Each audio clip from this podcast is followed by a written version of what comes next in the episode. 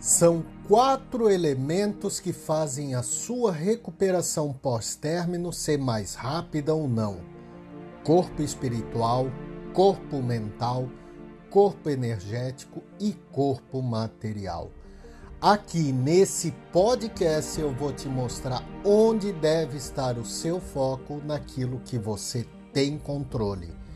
Porque o relacionamento até pode ter acabado. Você até pode querer voltar com o ex ou não, mas o fato é o seguinte: tudo o que você quer é ficar bem. Afinal, aqui não é o fim, é apenas o começo.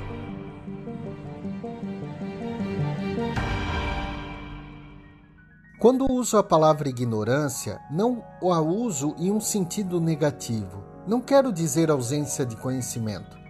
Quero dizer algo muito básico, muito presente, muito positivo. Ela é como somos. É próprio da natureza da existência permanecer misteriosa e por isso ela é tão bela. Todo conhecimento é supérfluo. O conhecimento como tal é supérfluo e todo conhecimento só cria uma ilusão de que sabemos, mas não sabemos. Você pode viver com alguém por toda a sua vida e achar que conhece a pessoa, mas não a conhece. Você pode dar à luz a uma criança e achar que a conhece, mas não a conhece.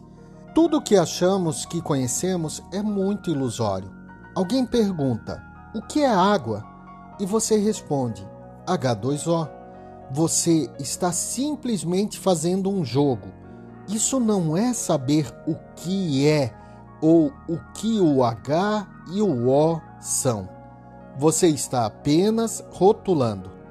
Alguém pergunta o que esse H é, esse hidrogênio, e você fala de moléculas, de átomos, de elétrons, mas novamente está dando nomes.